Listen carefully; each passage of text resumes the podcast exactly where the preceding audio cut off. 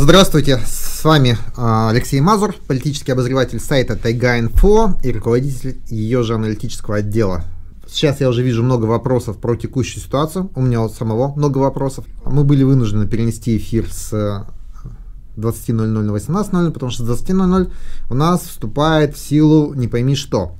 То есть, вообще-то говоря, это нужно называть чрезвычайной ситуацией, либо чрезвычайное положение – но власти пользуются каким-то ну, заменителем этого состояния, называется состояние повышенной готовности к чему-то там бла-бла-бла-бла. В результате все находятся в состоянии юридической неопределенности. Например, в всех в договорах, в типичных договорах написано, форс-мажором является введение чрезвычайного положения. Оно не введено.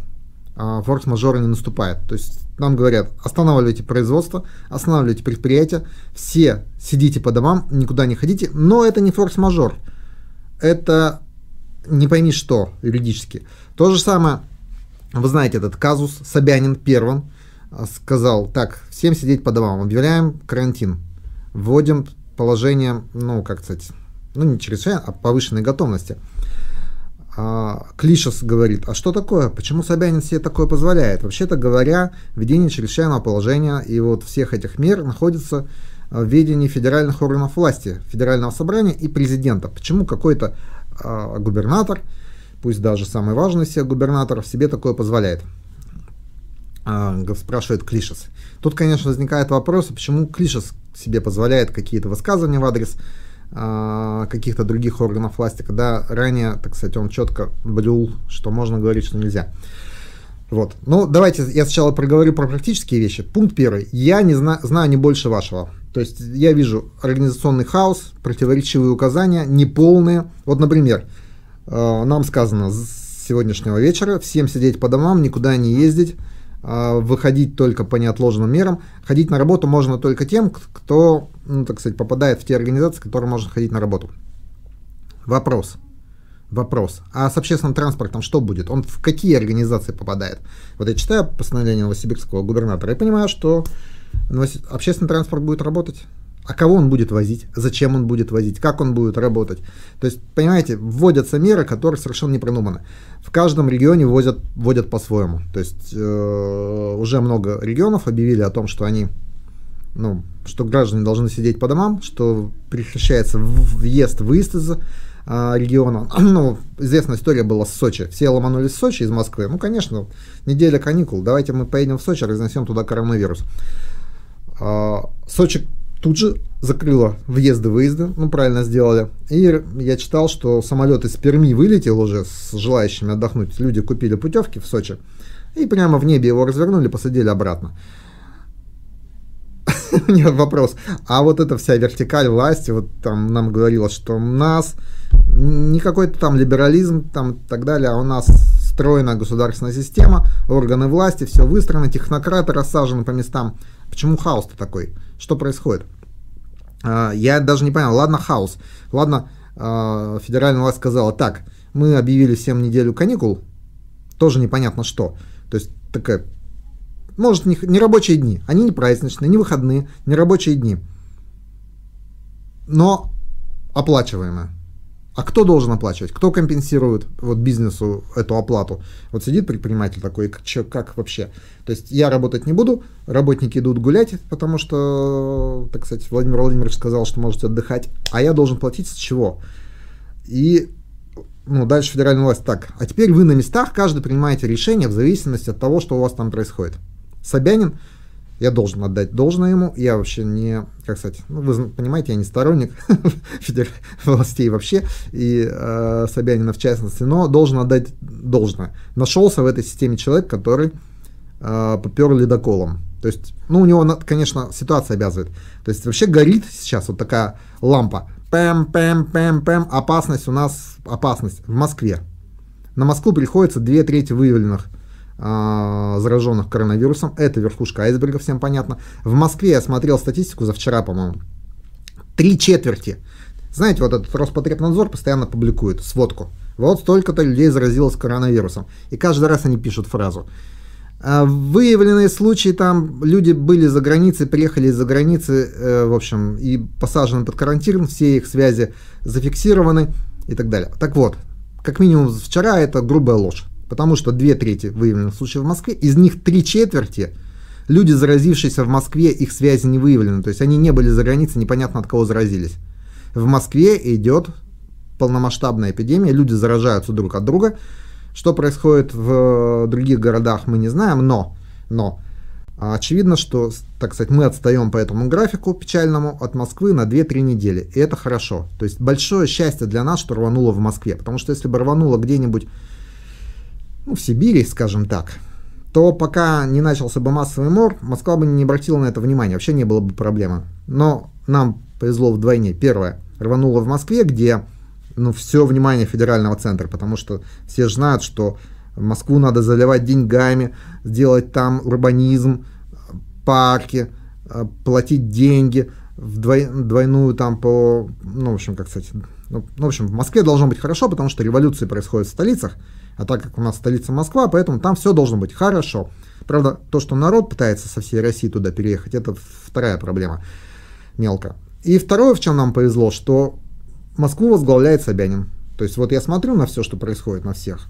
Есть человек с, в общем, с теми органами, которые должны быть у управленца, и он оказался в нужном месте в нужное время. И он же, э, там, так сказать, то ли возглавляет, то ли является заместителем руководителя штаба по борьбе с коронавирусом мне прислали презентацию, в которой описывалось, какие а, варианты развития эпидемии будут в России и в Москве в том случае, если вводить тотальный карантин и не вводить.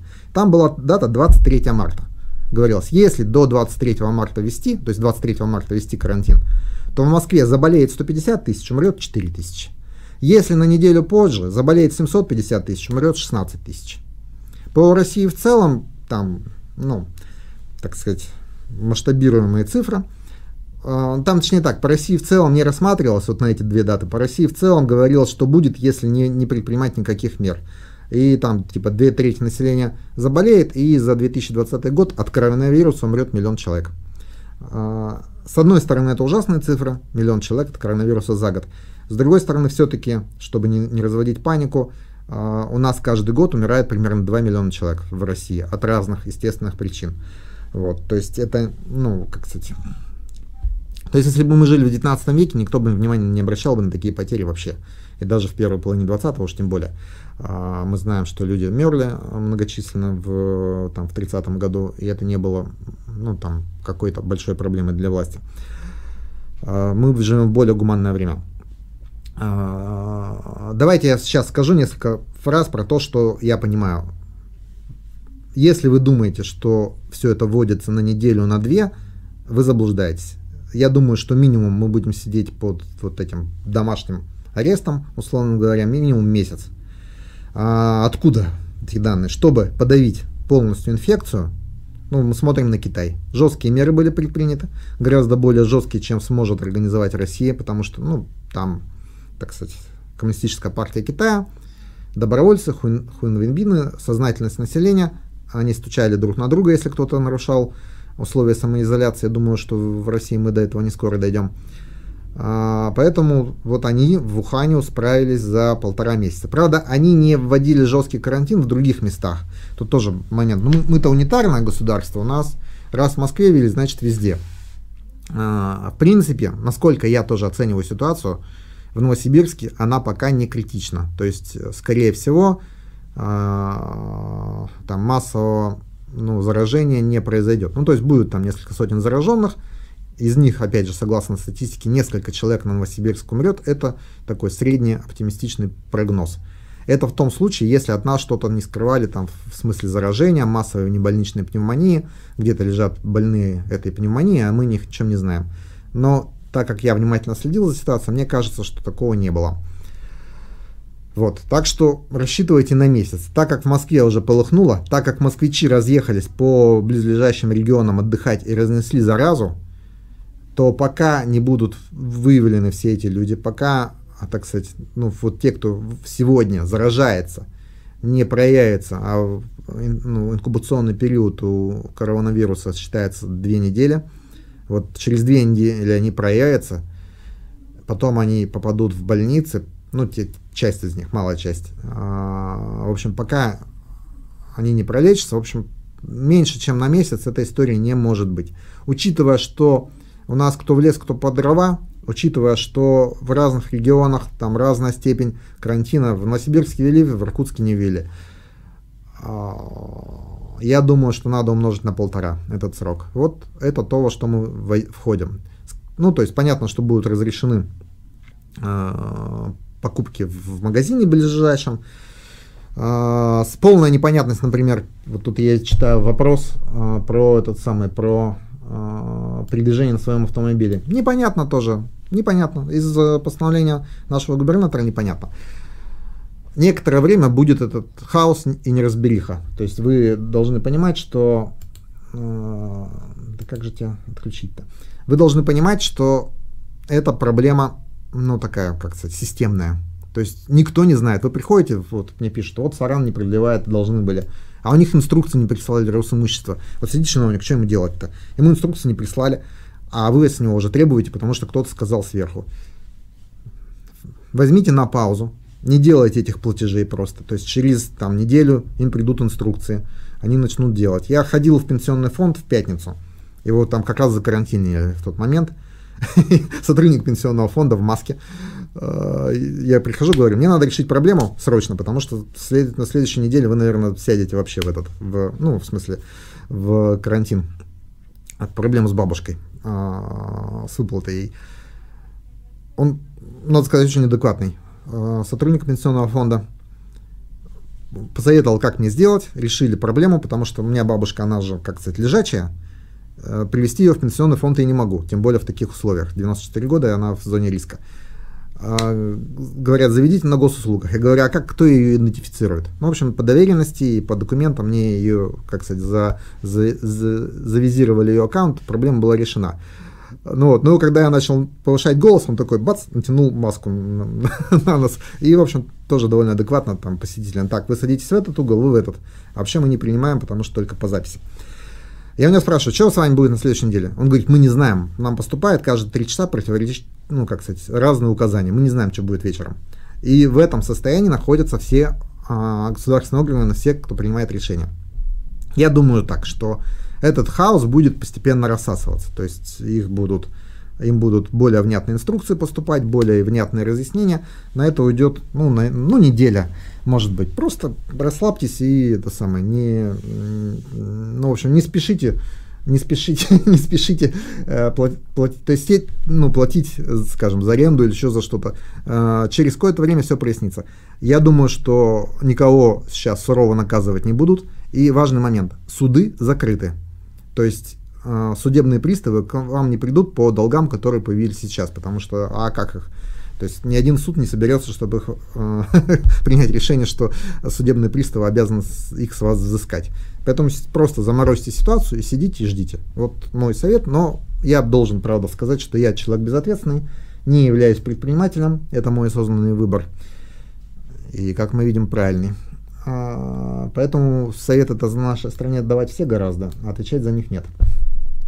Так, вот поэтому про, про пропуска. Поскольку день, два, три будет хаос, пока не будет разъяснений. Я думаю, что никто ловить людей, которые ездят на машине по городу, ну, сегодня-завтра не будут. Но я могу ошибиться, потому что тоже есть момент, что одно дело указания, которые они присылают а, по линии губернаторов, типа принимайте решение, сегодня-завтра примите решение. А другое дело указания, которые принимают по линии а, силовых структур. Они могут не совпадать, быть не скоррелированными по времени. То есть Росгвардия завтра может начать хватать, потому что ей уже пришел приказ а постановления соответствующего правительства нет. Вот. Но, скорее всего, как сказать, жесткость российских законов компенсируется необязательностью их исполнения. День-два будет в мягком режиме, потом начнут ужесточать, но это будет видно. Ну вот, да, давайте по, по вопросам, наверное, что... На, ну, еще про этот самый, про неразбериху. Я вот чего не понимаю. Ну, вот Собянин проложил эту дорогу. Вот есть постановление правительства Москвы, ну, Собянина, то есть, о введении этой странной ситуации, повышенной готовности, в которой расписано, что можно, что не можно. Что мешало взять его, перекопировать, убрать пункты, которые ну, невозможно выполнить. То есть понятно, что в Москве денег много, потому что собрались со всей страны, и Собянин может позволить себе э, платить дополнительное пособие по безработице в 19,5 тысяч рублей. А Новосибирский бюджет, конечно, не может. Но вычеркните этот пункт. Остальное это почему не перекопировать просто? Зачем писать от себя тяну, которая не, ну, с которой не пойми, что следует? А, это вот первое постановление нашего губернатора было по поводу там, повышенной готовности, бла-бла-бла. Я читаю постановление. Пункт первый – рекомендовать. Пункт второй – рекомендовать. Пункт третий – рекомендовать. Ну, там тоже, их, их тоже можно понять. Пункт первый – ведение там, муниципальных органов власти. Пункт второй – ведение федеральных органов власти. Вот он сейчас выпустил постановление. Сегодня с 8 часов всем сидеть по домам там только в ближайший. А дальше. Рекомендую милиции, Росгвардии, там, полиции, то есть э, такие, такие обеспечить. Ну, потому что они же не подчиняются губернатору, им же другие люди команды отдают.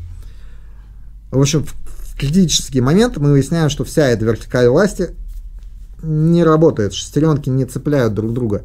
А, Собянин вынужден там превышать полномочия, чтобы спасти ситуацию, а Клишес уже там строчит донос в, в прокуратуру, ФСБ там и так далее, что ай-яй-яй, там почему это происходит. То есть ситуация простая. С одной стороны, чиновник, который, которому ничего нельзя, ничего не может. А ситуация от него требует, чтобы он что-то мог. Ну и, конечно, отдельные глупости есть там, типа, ну, этот самый общественный транспорт. То есть, если у нас угроза эпидемиологич... как сказать, эпидемия, то нужно, чтобы в общественном транспорте ездило как можно меньше людей, ну, в смысле, в одном составе. Поэтому сокращать количество автобусов нельзя. С другой стороны, у нас дефицит бюджета, поэтому раз людей меньше ездит, Анатолий Евгеньевич Локоть сокращает количество подвижного состава везде, чтобы люди э, не ездили в пустых вагонах. Ну, ладно. Ну, в общем, хаос, неразбериха будет неделю. Но все-таки есть хорошая новость. Вот по моей оценке, нас отделяло от итальянского варианта вот как раз 1 апреля. То есть если до, то лучше, если после, то хуже.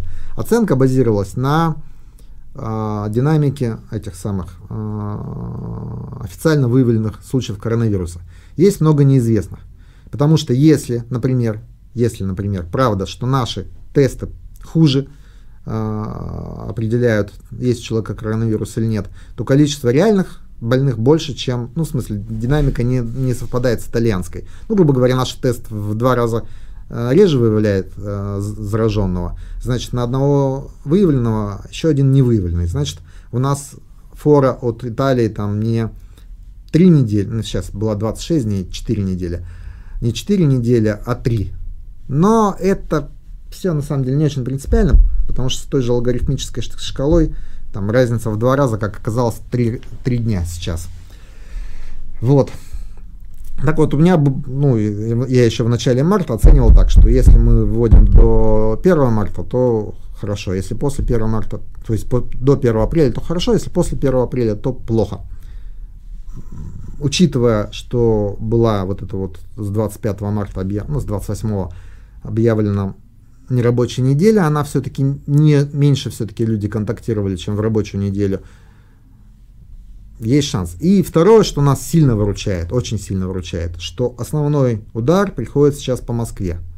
Вообще карта зараженности регионов очень хорошо показывает степень их экономического, как это сказать, а, успешности. То есть больше людей зараженных там, где у людей были деньги ездить за границу. Ну, это понятно. И Москва тут кроет всю Россию в два раза вообще. То есть вот все богатые, все, весь средний класс это в Москве. Кто может кататься там на, на празднике в, в этот самый. Во всей остальной России в два раза меньше, чем в Москве. Ну, вот. Но это нам дает, потому что если у России в целом от Италии в отставание в три недели, в 4, 26 дней, то Москва-то опережает, у нее, скажем, две недели, а у нас 4 или 5. И в этом смысле я надеюсь, что в провинции пройдет более-менее легко, учитывая, что меры принимаются синхронно с Москвой, более-менее те же. Ну, то есть с отставанием на 2-3 дня, но более-менее те же. Другое дело, что другая такая мысль, что а выход-то как будет из этого дела? Ну вот подавили, прекратилось количество новых случаев, через месяц случится. А, не будут регистрироваться новые случаи людям говорят, а теперь можете выйти из дома, идите на работу. И если кто-то остался ну, зараженный, не выявленный, вспышка пошла опять снова.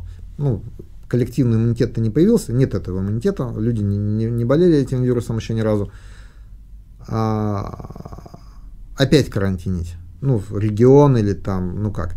А, если бы, ну, точнее, если, если у нас создадут нормальную службу, которая будет реально отлавливать всю цепочку. В чем еще была проблема предыдущего, так сказать, этапа борьбы с эпидемией? В том, что было только две точки контроля. Вот приехавшие и те, кто уже в реанимацию попал. А промежуточные, там, вот этот там кашлять чуть начал, у этого температура поднялась, никого не проверяли на коронавирус. То есть в этапе там от момента заражения до попадания в реанимацию, в этот момент зараженные коронавирусом, которые, ну, так сказать, не были приехавшими из-за рубежа, они были бесконтрольны и распространялось это совершенно бесконтрольно. Как показывает опыт Кореи, Тайваня, Японии и так далее, массовое тестирование, выявление на ранних стадиях, на этих же ранних стадиях вычисления всех связей, всех там купирования позволяет держать ситуацию с эпидемией, не закрывая там предприятия, рестораны и так далее. Но опять же, везде должны быть санитарные нормы, должно быть изменено поведение людей и так далее. Чтобы это произошло, нас должно было долбануть вспышкой. Потому что ну, людям, ну, понятно, еще говорят, что еще телевизор сыграл роль, потому что там объясняют, что коронавирус это ерунда. Я не смотрел телевизор. Напишите мне, пожалуйста, кто смотрел телевизор, что там говорят сейчас и что говорили раньше. Может быть, телевизором можно было воспитать людей и объяснить им, что нужно соблюдать дистанцирование, мыть руки, носить маски, э, как это сказать, э, ну, в общем, соблюдать меры предосторожности. Но я подозреваю, что наш народ, мы с вами так устроены, что пока вот гром не грянет, никто не перехлестится. Поэтому та или иная степень, ну, та или иная степень реальной эпидемии, она была неизбежна. То есть для властей даже, э, ну вот представьте, что власти ввели бы э, карантин, когда, ну, в общем, раньше, вот как в Монголии, вот еще нигде не было, у них один первый появился, они уже все закарантинили. Ну, как закрыли а, торговые центры, рынки и так далее. Если бы наши власти так действовали, все бы сказали, что такое вообще, что за бред, еще никого нет, кто этот коронавирус видел. Кстати, а, набейте в, в Яндексе, кто этот коронавирус видел. Там пишут, вот Мазур и Савченко тут говорят, что будет карантин и так далее. А с чего будет карантин-то? Кто этот коронавирус видел вообще? Что за вообще? Ну, и таких, кто так думает, их до сих пор много. Для власти это проблема, потому что они вводят карантинные меры. Если они будут успешными, им скажут, что их вводили-то? Никто не заболел. Что за бред вообще? Зачем мы должны все вот это вот мыть руки, в перчатках ходить, в масках, если ничего не было? И вот э, получается, что проблема в том, что эффективность властей оборачивается им во вред. Ну, я оцениваю все-таки более-менее, дай бог, нам, мне кажется, что будет у нас э, меньше, чем в Италии, но во всяком случае при одновременных карантинных мерах в провинции точно будет лучше, чем в, в Италии и в Москве. Так, теперь давайте перейдем к вопросам. Передвигаться по городу говорил. Отсрочка по оплате аренды для арендаторов. Просто пока подождите. Что-то рано сегодня. Но мы же централизованная страна. Москва сделала как нельзя, ну, то есть тут нужно объявить так. Если Москва закрылась, ну, в смысле, всех посадили под домашний арест, дальше одно из двух. Либо перекрыть по границе всю Москву, закрыть все рейсы, все выезды, а, аэропорты, и вот внутри очаг подавлять. Либо карантине всю страну, в том смысле, чтобы по всей стране сидели по домам. Мы видим, что они выбирают второй вариант. А, с это, кстати, мне непонятно, почему Москву-то не закрыли. То есть надо было сразу закрыть. Ну, тоже есть такая версия. Вот я читал такую версию, почему а, федеральные власти так действуют. Ну, одна пиаровская, конечно, она провальная. Пиаровская выглядела так. Путин Владимир Владимирович говорит, ребята, вот вам дополнительные выходные дни. А потом ну, эти губернаторы на местах там начинают вводить карантин, все такое. Но если у вас в стране угроза, состояние повышенной готовности, то, конечно, от лидера все ожидают, что он скажет, ребята, у нас угроза, повышенная готовность и вводим такие-то меры. Когда он самоустраняется, лидером начинает выглядеть другой человек, э, Собянин в данном случае. И это Вообще, конечно, мне интересна политическая судьба Собянина после всего этого, потому что все на него сейчас смотрят, как на восходящую звезду. Но вообще-то говоря, он восходит в, в уровень отстрела, так сказать, восходящих звезд. А, то есть, как только там поутихнет, как показывает практика, все объединяются, чтобы свалить вот этого. Ну, потому что он опасен, он дееспособен. Вы понимаете, что дееспособный человек в этой системе воспринимается как угроза. А, ну вот. Ну, посмотрим, это, конечно, очень интересно будет. Но мой прогноз, что вся эта история месяца на три. То есть будет жесткий карантин, потом какие-то меры, а, экономический спад, удар, там хаос, неразбериха и так далее. А вот. То есть, с одной стороны, сейчас будут приводить нормативные базы, в смысле, ну, как сказать, решать проблемы текущие, там, типа, пообещали отсрочить платежи по аренде, а вот потом, значит, примут документ, что они отсрочены. А с другой стороны, будут нарастать новые проблемы, потому что выясняется, что все работает не так, как а, на бумаге предполагалось. Вот они говорят, без, пособие по безработице. Никого не увольняют по пособию по безработице. То есть людям говорят, ребята, у вас два варианта. Один вариант. Вы, так сказать, увольняетесь по собственному. Другой вариант.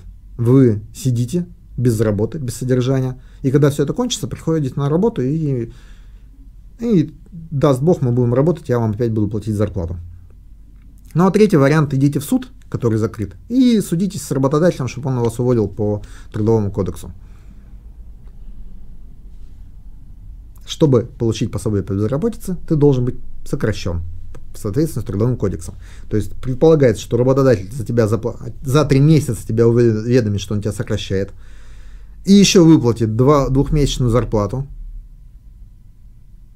Это в теории все.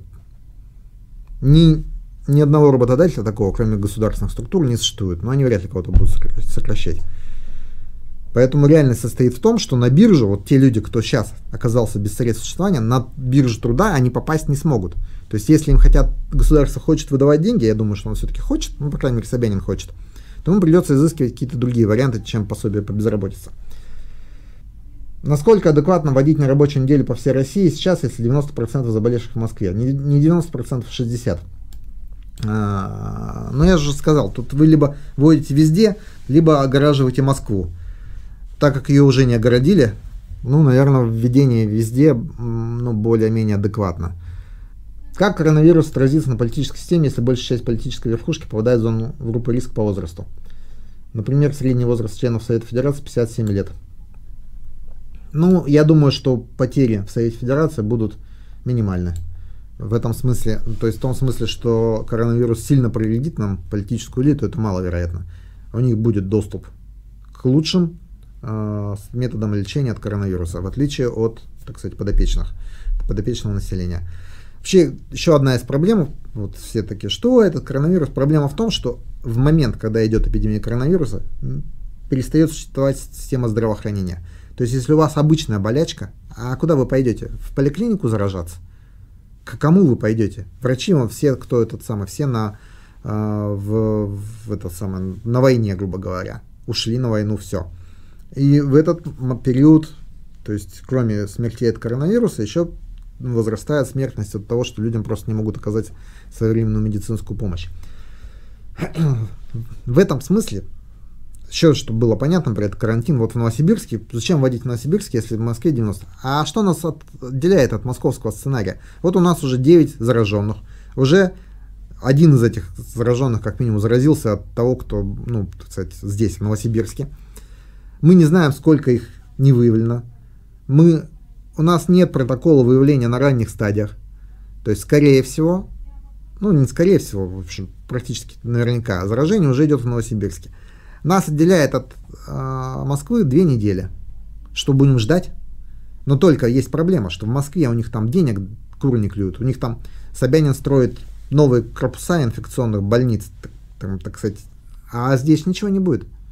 То есть здесь вот те инфекционки, которые сейчас есть, вот в них это, две недели это количество увеличит количество заболевших. Там, сейчас скажу, если в три, за три дня сейчас удваивается. Ну ладно, пускай за 6 будем считать, как раньше. Ну, 5-6 раз увеличится количество, вот, вот если мы подождем еще две недели до московского э, варианта. У нас и так система здравоохранения работает не ахти. И так, так сказать, много узких мест. Вот сейчас туда еще поналяжет, э, ну, так сказать, больных коронавирусом. Э, сколько нужно больных коронавирусом, чтобы перегрузить нашу систему? Э, простая цифра, точнее тоже непростая, она постоянно путается. 525 у нас аппаратов ИВЛ или 570. Они же не просто так стоят. Они же для чего-то использовались. Там же где-то есть люди, которым они уже нужны без всякого коронавируса. Сколько свободных аппаратов? Сколько врачей, которые умеют на них работать? Там это не просто так. То есть человеку нужно давать именно столько кислорода, сколько ну, ему требуется. То есть э, в какой-то оптимальный режим подачи, ну, то есть это какие-то навыки нужны, просто нельзя поставить вот добровольца, волонтера взять и нас следи за, за больным и подкручиваем этот аппарат ИВЛ. Я не знаю, никто не знает. А наш Минздрав не дает ответы средствам массовой информации по, по таким вопросам. Говорят, приходите на брифинг. А, то есть мы ответы на эти вопросы будем получать в ходе эпидемии. И поэтому, чем раньше будет в Новосибирске введен, тем лучше. То есть отлично. Если у нас окажется всего 20 или 30 зараженных коронавирусом, и мы посидим две недели и спросим, а что это вообще было, это замечательно. Давайте порадуемся, если будет так. Но а, если вдруг будет не так, а мы ведем его через неделю через две, у нас будет просто ну, реально катастрофа. Ой, опять стучу по столу, извините, пожалуйста. Постараюсь. Насколько адекватно тот же вопрос про российскую науку. На российской науке, ну а что, то есть с российской наукой? Во-первых, Академии наук нет как э, организации, которая управляет российской наукой. Академия наук это сейчас клуб академиков, который может давать советы Министерству науки и высшего образования. Насколько адекватно вводить налоги на вклады в стране, где еще долги по советским вкладам не всем вернули? Ну, я вообще возмущаюсь системой вот этих вкладов.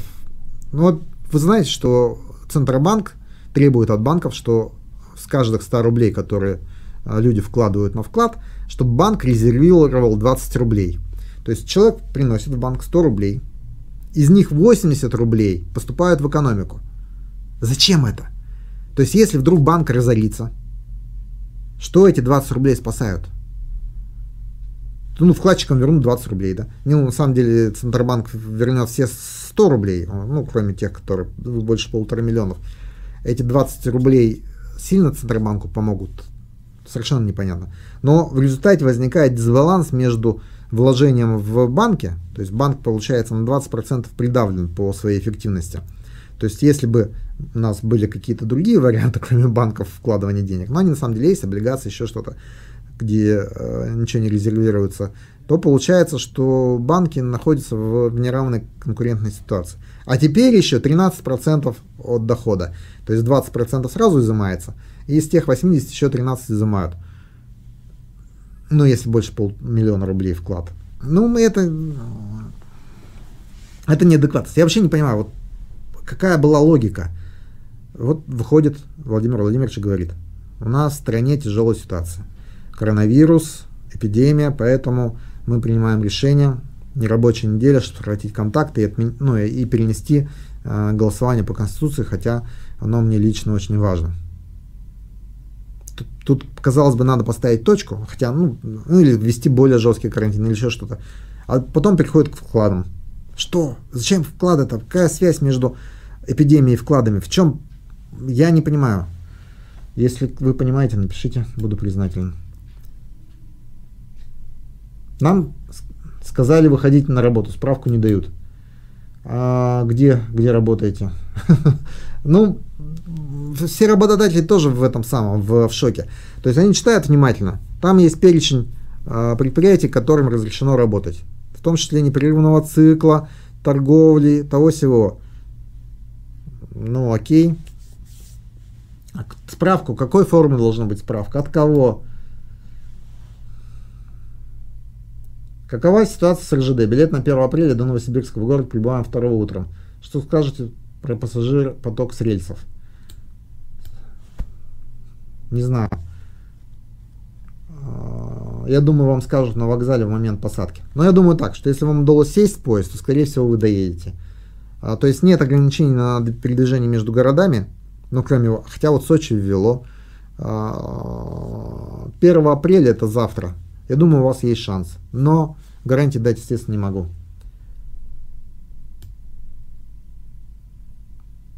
Алексей, посмотрите указ по Москве, будет аналогично. На авто можно ездить, пешком нельзя. Ну, это разумно, хотя тоже вопрос. А ты на, на авто куда едешь? То есть э, очень мало таких поездок. То есть просто покататься по городу. То есть ты едешь с кем-то встретиться. Это увеличивает контакт. Конечно, когда ты едешь в автомобиле, вероятность заразиться гораздо меньше, чем в общественном транспорте. А, и, ну, вроде как чартер туда съездил, обратно. Ну, я думаю, аналогично, да. То есть приведут к, к единой системе все эти меры-полумеры рано или поздно. Но обратите внимание на то, что у нас есть закон о чрезвычайном положении, в котором четко все прописано. Нет, его откинули, идут по каким-то непроторенным юридическим дорожкам, э, которые вообще не, как сказать, не... Э, губернаторы массово выходят за пределы своих должностных полномочий. Зачем все это делается? Да какой вирус? Доллар по 300 рублей ждите. Не о том рассказывайте. Доллар по 300 рублей. Ну, вы знаете, да, я слышу часто от своих знакомых, кто, особенно кто предприниматель, алармистские настроения, все, капец, ну, в смысле, извините, а, нам кирдык. Предпринимателям, конечно, вообще сейчас кирдык, потому что их поставили в условия, что со всех сторон он виноват. Уволил людей, виноват. Не уволил людей, плати им деньги, хотя они не работают, не платишь, снова виноват. Платишь, разорился, попал в банкротство, сам дурак. То есть, ну все. А, вот. Но с другой стороны, я смотрю, довольно интересно поведение, так как вот в чем все-таки, ну, в чем лучик надежды, а это мы не в первом кризисе живем. То есть многие предприниматели помнят и 98 год, и 2008 год. И все все понимают. То есть вот аренда да, он не знает. Но если ты не будешь платить аренду, он понимает, то есть он понимает, что ты не будешь платить аренду. То есть арендодатор, который, которому аренда, ну, арендатор сейчас принес деньги, он такой воспринимает это как ну, с неба упало. ну, бывает. Ну, ну, у человека лишние деньги есть. Грех не взять, конечно. Но в целом все адекватно все понимают. То есть я думаю, что главные проблемы будут, скажем, между теми, кто снимает арендное ну, жилье, и теми, кто им сдает. Потому что они же не предприниматели. такой, а что, ты снял у меня квартиру, плати. А вот, но бизнесмены, они понимают, ну бизнеса нет, что, сидим, ждем. Вот, и в этом смысле, когда все это закончится, ну, оно закончится так или иначе, все придут к, ну, там, к тому, что а, давайте едем дальше. В той или иной форме едем, то есть как-то там этот, ну, э, живая жизнь пробьет. Я надеюсь на это. Вот, доллар по 300 рублей, ну, я не вижу основания. А в США что сейчас? Тоже же хаос этот самый. А, как это, бардак. Но доллар что-то не падает по отношению к евро, которое тоже, к юаню не падает. То есть понятно, что экономика-то остается, что заводы остаются, а, машины остаются, нефть остается и так далее. То есть э, после того, как закончатся все эти карантинные эпидемиологические мероприятия, люди возвращаются туда же, Проблема в том, что за этот период кто-то проел, проблемы как раз у работников, которым деньги не платят. Но после того, как все, все, ну, все закончится, все выйдут на те же самые заводы, на те же самые предприятия, и все продолжится. То есть с чего должен произойти коллапс? Коллапс рубля может произойти из-за коллапса, условно говоря, государства. А, то есть ну, этот риск не исключен, потому что государство ведет себя странно. А, ничего не говорится людям, а как им сидеть дома, если у тебя нет денег и нет продуктов. Вот это главный вопрос, который э, волнует огромное количество людей. Эти люди до вчерашнего дня думали, что коронавирус это ерунда, потому что им так по телевизору сказали.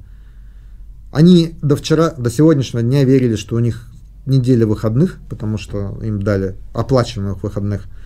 А тут им они вдруг выясняют, что им не будут платить зарплату. Не будут платить зарплату, они должны сесть дома. И просто вопрос, что кушать, чем детей кормить. Их же этот самый, они же не, не понимают, что ну, как бы в стране э, подготовка к повышенным, как сказать, повы... состояние повышенной готовности. Что это вообще? Вот. Государство по этому поводу не дает никаких внятных объяснений. Что, как, кто должен людям дать продукты завтра? Кушать каждый день надо. Завтра надо продукты. Кто им даст? Вот у них нет денег. У них нет. Ну, понятно, есть взаимовыручка какая-то. У кого-то есть родственники, у кого-то друзья, кто-то кому-то что-то подкинет. Но это, ну, какой-то предел этому, ну, там, неделю люди выдержат, две недели, дальше что? Ну, в Италии говорят, уже люди кричат, там, ой, мы тут голодаем, дайте нам еды. В Иордании штурмуют автобусы, из которых продукты, а, хлеб раздают. Это, его, по-моему, даже продают, не раздают. То есть э, это же главный вопрос, который волнует самый простой электорат. Надеюсь, вы все закупились заранее. Как оцениваете новые многомиллионные штрафы за фейки? Не будут ли их использовать как новый метод цензуры и ограничения свободы слова не только по вирусу, но и по другим темам? Да, я опасаюсь, что... Ну, то есть, что опасаюсь? Собственно, прогноз таков, что вот это вот как-то состояние повышенной готовности будет использовано для закручивания гаек по максимуму, конечно, потому что кому сейчас дело до какой-то оппозиции, кому это вообще волнует, а, СМИ, свобода слова и так далее. У людей гораздо более важные вопросы, где взять деньги и где купить на них продукты. Просто тупо. А, важные вопросы, где купить лекарства для тех, кому вот они жизненно необходимы каждый день. Ну, хорошо, там у кого в ближайшей аптеке эти лекарства есть, а если нет. Вот. Конечно же, вот фейки. Суды не работают, как они будут их применять? Ну, по этим случаям суды откроют. То есть очень удобно. Там, я сказал что-нибудь про коронавирус, сказали, ты распространяешь фейк, ложную информацию. Хрясь. И я потом, где я буду доказывать, что она была правдивая информация? И вообще право на ошибку журналист существует или нет? То есть э, вот у нас скажем, есть какой-то источник, он сказал что-то. Мы пишем, по данным источника. Нам говорят, это фейк. Все, вот вам 4 миллиона рублей штрафа. Если мы будем писать только э, релизы правительства, но начнем с того, что релизы нашего правительства часто тоже фейк. На это никто не обращает внимания. Вот. Но если мы будем только оттуда, а нам надо закрывать. Зачем вообще СМИ нужны, если писать только релизы правительства? То есть мы же должны узнавать информацию, ее доносить. Ну, в общем, все это будет использовано. А будут ли ловить детей на площадке? Конечно, будут. А... На автомобилях ездить можно, а как же такси? По идее, такси становится аккумулятором коронавируса.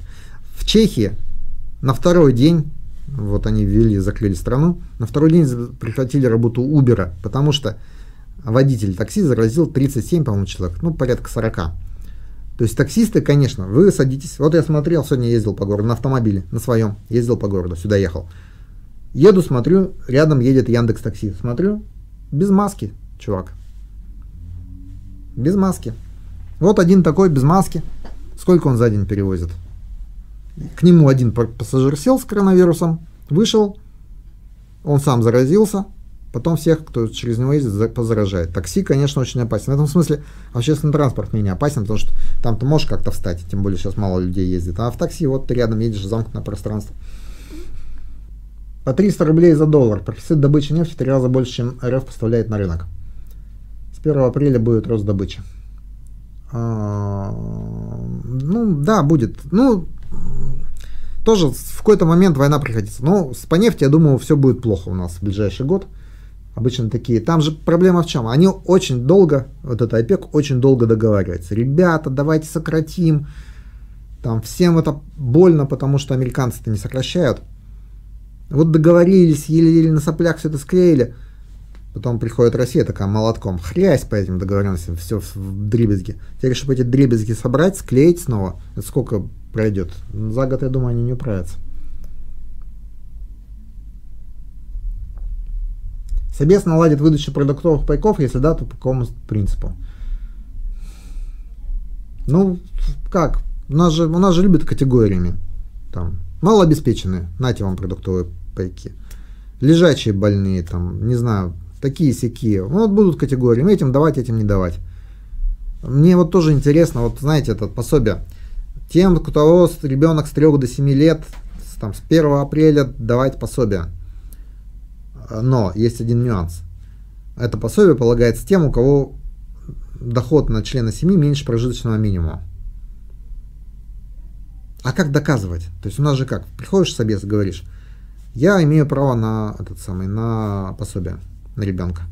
Собес говорит, ну, неси справку с одной, с работы, в смысле мужа, неси справку с работы жены э, о доходах, неси, значит, доказательство того, что у тебя доход ниже этого уровня. А сейчас как?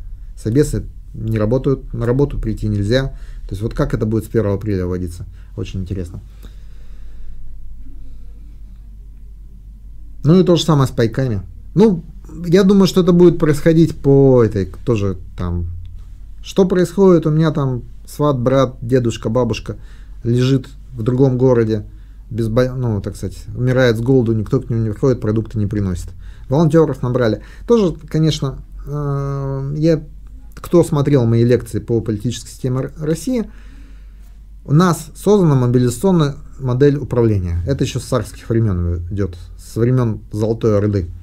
А, она в мирное время плохо работает.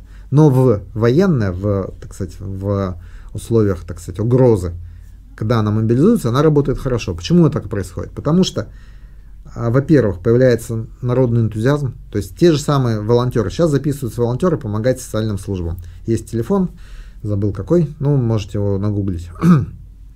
А, они приходят, говорят, мы хотим помогать.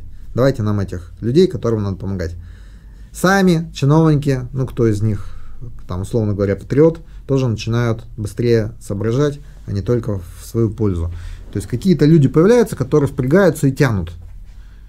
Это вот мобилизация военного времени. Потом, когда вот это военное время проходит, они из этих тут же выбегаются и расходятся по домам. А остаются обычные наши жулики, которые ну, недееспособны, ну и вообще все разваливается, как это у нас происходит в мирное время. Поэтому, в принципе, я думаю, что когда жареный петух клюнет, будет лучше работать все. И государственные органы, и гражданское общество, как ни странно.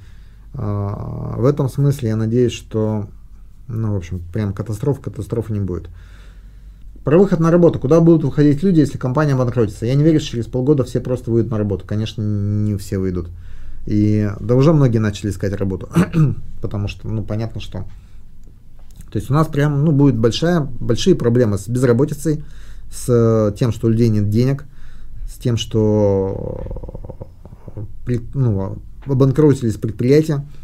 Я бы на месте власти, ну, я не на месте ее, к счастью, или к сожалению, уж не знаю. Но я его просто заморозил, сказал, так, на момент 1 апреля все договорные отношения и так далее замораживаются, и вот до конца этого периода повышенной готовности, вот, вот ну, как сказать, пролонгация. Ну, в смысле, никто никому ничего не платит, кроме э, там служб, которые должны работать, потому что это... А потом выходим с карантина, и вот как будто это 1 апреля. Все. И покрыть из бюджета вот все там провалы, там типа ЖКХ, заплатить за ЖКХ, за то, за все, людям раздать денег за, на, на продукты, на, пай, на пайки. Не таких больших денег это стоило. У нас в банк открытия ввалили 2,3 триллиона. Это то же самое, что если вот всем, кто попал, ну вот, скажем так, тем, кто не, не будет получать зарплату, каждый месяц платить по 10 тысяч рублей на человека, включая детей там, и так далее, в течение трех месяцев. А вы представляете, один банк и 70 миллионов людей содержать 3 месяца. Ну, в смысле, кормить продуктами. Вот в нашей э, политической экономической системе это одинаковые вещи. Наше государство выбирает банк. Ну, то есть нас будет, ну, я думаю, если, так сказать, брать худший вариант, а он же реалистичный, то будет так. Государство даст разориться всем, кому можно, потом спасет тех, кого нужно все. И у нас будут правильные банки, правильные все рестораны и так далее. США безработный каждый четвертый. Это падение спроса, которое потянет с собой спад по всей экономике даже после карантина. Да, конечно, после карантина будет падение спроса и вот эта вот петля. А, люди лишились работы, стали меньше покупать, меньше покупать, стало меньше производств, стало меньше производств, люди еще лишились. Ну, это известная история. Ну да. Нет, мы входим в тяжелое время. Все, всем советую пересмотреть там свое, как сказать, ну, этот карантин там очень способствует. Пересмотреть потребительское поведение, понять свои ресурсы, что вы можете в условиях, когда вот там полный этот абзац. Я могу быть сантехником, например. А, сантехники всегда нужны. Люди с апреля всяко поедут на дачу, чтобы копать и сажать еду. Что власти будут делать с ними? Я вам скажу, что будут власти делать с ними. На улицах будут патрули Росгвардии. Не надо обольщаться. Я не знаю, какая будет система. Вот в Москве э, выход по QR-коду они придумали. Прислал тебе QR-код, можешь идти. Правда, ну, почему я не могу этот QR-код переслать еще кому-то, чтобы он тоже мог идти? Ну, там, видимо, будет написано там фамилия, имя, отчество в этом QR-коде. А, то есть, не, ну, ты же должен быть с паспортом. То есть, будет такая вполне нормальная полицейская операция. То есть людей будут ловить на улицах, штрафовать. Штрафы Госдума сегодня приняла. Так что э, несколько показательных случаев тут же сообщат всем. Так что граждане поедут на дачи только в тот момент, когда им это разрешат. Может быть, власти разрешат на дачах. Скажут, так, вы на даче переезжаете и там самоизолируйтесь, сидите. Это разумное решение. И вполне вероятно, что оно будет принято. Но Власти точно не, не допустят поездок на электричках массовых каждый день туда-сюда дачников. Вот этого не будет. А, как это сказать? То есть я сейчас ругаю власти за всякий бардак, но в то же время там много разумных мер было принято. И при всем этом бардаке мы пока идем в лучшем сценарии, чем прошла Италия. Тьфу -тьфу -тьфу. Извините. Штатовские приличные СМИ называют Чехию образцом по локализации вируса. Да, Чехия, ну, мгновенно за все закрыли, за, за всех посадили по этим самым, по сидеть по домам. Кстати, удивительное дело. Вот интересно, как страны проявляют себя. То есть мы думали там, ну, некоторые из нас думали там, не знаю, США это же, о, там, полный бардак, все понеслось там, отсутствие медицины, катастрофа в медицине, 100 тысяч заболевших. Ну, Италия, понятно, про Италию никто особо не гадал, не думал. А, про бывший советский блок пока непонятно. То есть, в принципе, советские а, вот эти вот, ну, так сказать, инструменты, это Роспотребнадзор, ну, условно, эпидемиологическая служба, другие службы, они, в принципе, были хорошо заточены. Советские инструкции тоже, ну, так сказать, хорошая вещь по локализации, потому что советская власть имела проблемы с бедным населением, а, не соблюдающим санитарные нормы, особенно в, в отдельных республиках. И все эти нормативы были сделаны, и они, в принципе, ну, вполне рабочие. А страны там, Запада шли по другому пути, у них этих единых служб не было, все это там на коленках формировалось а, по мере, ну, не знаю, по мере развития событий. А, Чехия, ну, Исландия, надо, надо посмотреть, что там как происходит. Вообще Северная Европа. Вот Швеция, она долго не карантинилась, сейчас, по-моему, все-таки села на карантин. Есть несколько стран, которые не закрывают экономику, даже рестораны не закрывают. Но они в основном в, в Восточной Азии расположены. Китай восстановил производство, чуть лучше стал на рынках и у нефти. На них вся надежда. Ну, сейчас все очень просто. В страны входят в эпидемию, по мере, по степени своего включения в экономику. Это вот вопрос, почему Москва раньше других регионов. Как инфекция распространялась? Кто много ездит по разным странам, тот цепляет вирус и привозит к себе на родину. Москвичи много ездят, в провинции мало, поэтому основное количество зараженных в Москве. Так как их там было больше изначально, и заражение внутреннее пошло тоже раньше в большем количестве, чем в регионах. А страны бедные, в них люди мало ездят, которые находятся. И в этом смысле мы видим по, по этой карте, что Россия страна третьего мира по, а, так сказать, уровню доходов населения. То есть мы лучше Пакистана и Бангладеш, ну, как в данном случае хуже, ну, в смысле, в смысле количество инфекций, но это отражает количество людей, которые могут выезжать. Конечно, в первую очередь влип золотой миллиард, то есть после Китая. Вот вся Европа, особенно западная, А, Италия, Испания как центры туризма, куда китайцы привезли вирус. США как ну, просто богатая страна, где, которая много куда ездит. Южная Америка, там пока более-менее благополучно. Африка вообще тише благодать. Ну, другое дело, там вообще непонятно, там будут выявлять коронавирусных или нет. Там смотришь некоторые страны, один, два. Ну, мне, кстати, удивительно, вот Индия, например, она тоже довольно эффективно борется с коронавирусом. Всех посадили, ходят полицейские с дубинками. Вышел на улицу, там никаких штрафов. Госдума там ничего, все это не работает. Протокол, зачем протокол? Просто тут же палками бьют человек верещит от боли, соседи смотрят, никто больше не выходит. А, почему? Потому что высокая настороженность против, как сказать, к эпидемиям. В Индии была вспышка чумы, в, забыл, в Бомбее, по-моему. А, и то они ее подавили. То есть, то есть так как скучность населения, бедность и так далее, то вспышки эпидемии у них происходят регулярно. И поэтому отработаны эти меры санитарные. А расслабленных странах, конечно, в меньшей степени. Поликлиники какой-то чудак. Поликлиники работают в штатном режиме. Туда идут люди с температурой, кашлем, пневмонией. Медработники средством защиты не обеспечены. Дезинфекцию проводят редко и некачественно. Вот я читаю это и, и думаю, так, влепят мне за это штраф за, за фейк или нет. Вообще, по первому распоряжению губернатора, поликлиникам рекомендовалось на входе людям мерить температуру, отделять тех, кто ну, с температурой, а тех, кто не, без температуры, а, и вообще обслуживать на дому тех, кто, так сказать, с ОРВИ, с признаками ОРВИ и так далее. Я не хожу в поликлинику, потому что страшно. И поэтому не могу проверить, как это на самом деле происходит. Но с другой стороны, мне говорят, что в моей поликлинике дефицит врачей. Если кто-то будет мерить температуру, то принимать больных будет некому. Питаю слухами, ничего не могу прокомментировать, не знаю. Виталий Олегович, какая дача еще? Мы же не в Краснодаре, у нас в 20, 20 числах мая сажают все. Ну, Тайга-инфо, из ФБ, Анна Сандомирская. Не должны при, решения приниматься в панике. А такое ощущение, что именно так и происходит. Но давайте про панику. У нас, у большинства чиновников, изъят из организма тот орган, который принимает решение. Ему решения спускают сверху. А, к сожалению, это касается ну, вообще практически всех.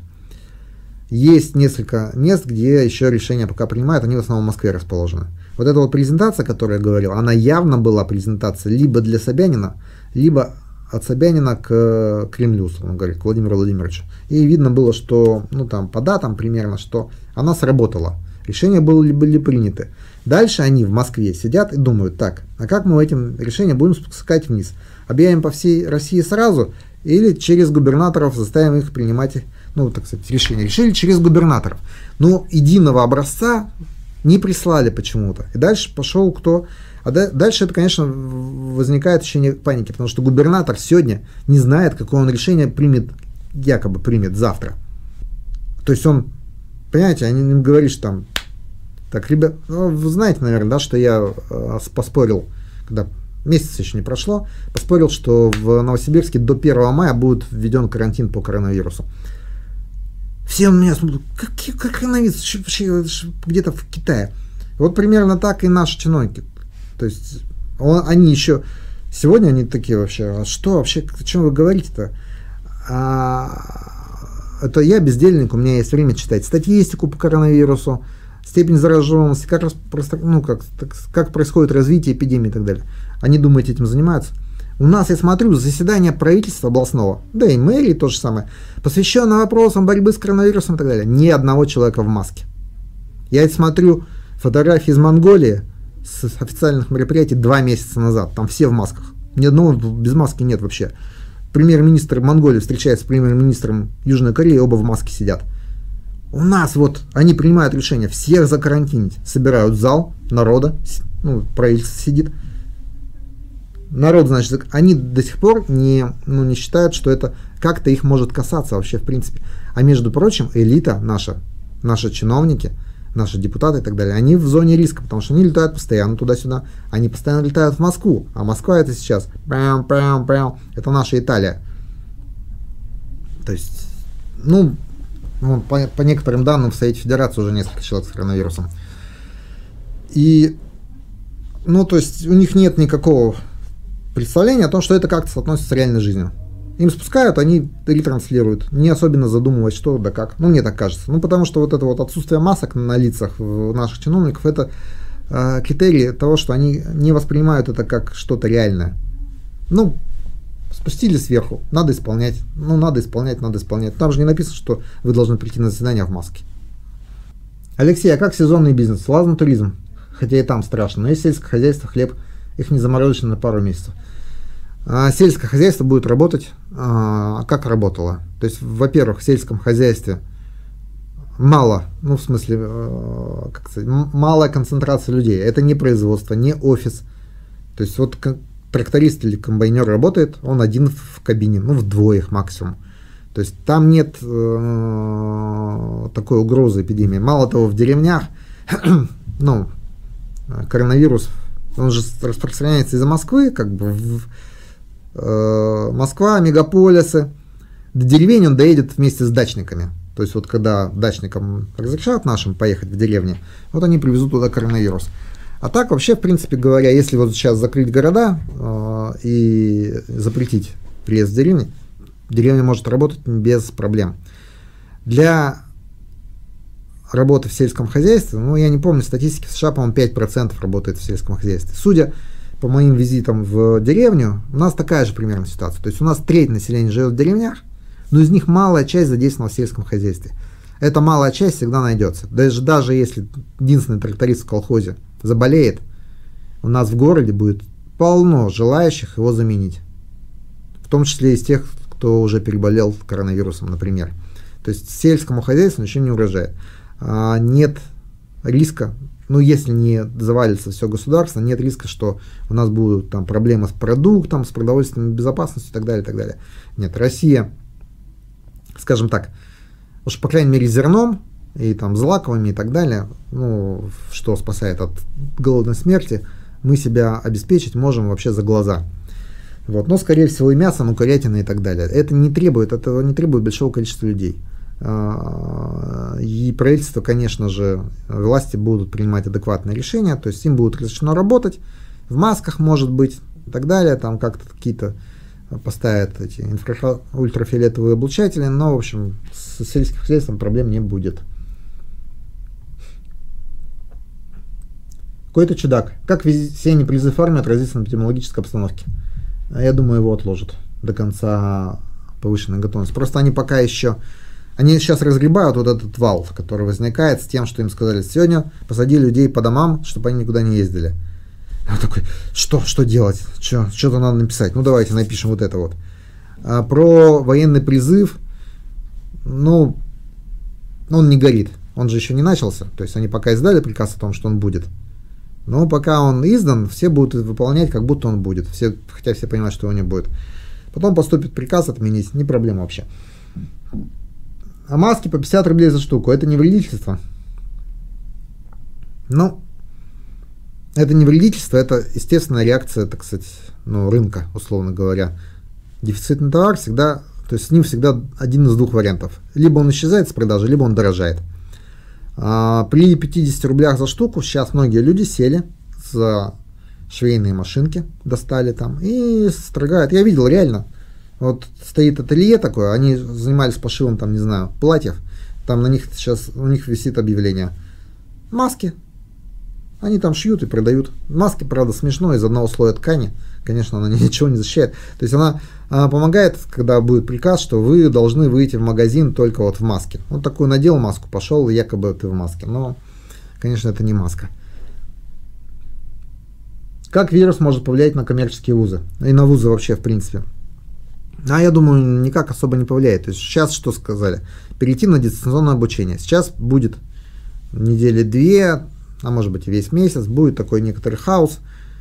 Вузы будут пробовать тестировать разные способы обучения. Я думаю, что из этого будет позитивный выход. Ну как, для позитивный для обучающихся, но негативный для коммерческих вузов, что появится огромный рынок услуг, удаленного образования. Он еще до этого был, но теперь это прямо будет на поток поставлено, потому что это, в течение этого месяца все это отработают, все будут понимать, то есть если еще там две недели назад большинство преподавателей не представляли, что они будут обучать дистанционно и как это делать, как, и какими механизмами, то через месяц они все это будут уметь, они поймут, как это прекрасно вообще э, дистанционно, так сказать, обучать. И это будет поставлено на поток, потому что зачем лекцию читать на 200 человек, если ты можешь их читать на 200 тысяч? Вот. Но, правда, есть минус. Если ты, ну, так сказать, не, не очень преподаватель, то тебя заменит тот, кто, тот, кто может читать на 200 тысяч и быть конкурентоспособным. То есть в этом смысле, конечно, для преподавателей опасность. Но сохранится все равно индивидуальное а, обучение, семинары, проверка заданий и так далее. Тут, то есть ты лекцию прочитать на 200 тысяч можешь, а проверить домашнее задание за ними и как они решают задачи не можешь. Вот, поэтому я думаю, что в этом смысле нас ждет как сказать, деформация рынка образования, очень существенная. Из нашего стрима в ВК вопрос. Вот правда сейчас у всех будет проблемы с деньгами. Чем ЖКХ оплачивать? Не оплачивайте ЖКХ, если у вас проблемы с деньгами. А, никакие, ну, то есть судебных приставов не будет, суды закрыты. А, никакие, как это сказать, а, ну, не надо широко этим секретом делиться. В общем, никакие меры взыскания к вам в этот период применяться не будут. То есть долги будут накапливаться, но я даже не думаю, что на них пени начислятся честным способом. Хотя, конечно, для ну, энерго, как сказать, ресурса поставляющих организаций это будет боль. Потому что топить все равно надо, а кто им как будет оплачивать, непонятно. Я, ну, ну, через какое-то время правительство этот вопрос решит. Я думаю, что в этот период вот будут накапливаться такие долги, а разбираться с ними будут потом. Вопросы кончились. Что я могу сказать? Давайте так на философской ноте закончим этот самый. Воспринимайте происходящее как некое приключение. Я уверен, никто не умрет с голоду. Э, конечно, мы все станем несколько беднее через месяц, два или три. Конечно, у нас будет ну, довольно сложно, так сказать, экономическая ситуация, потому что не, ну, падение нефти нет, никто не отменит и так далее. Но через там, какое-то время жизнь наладится на новом уровне.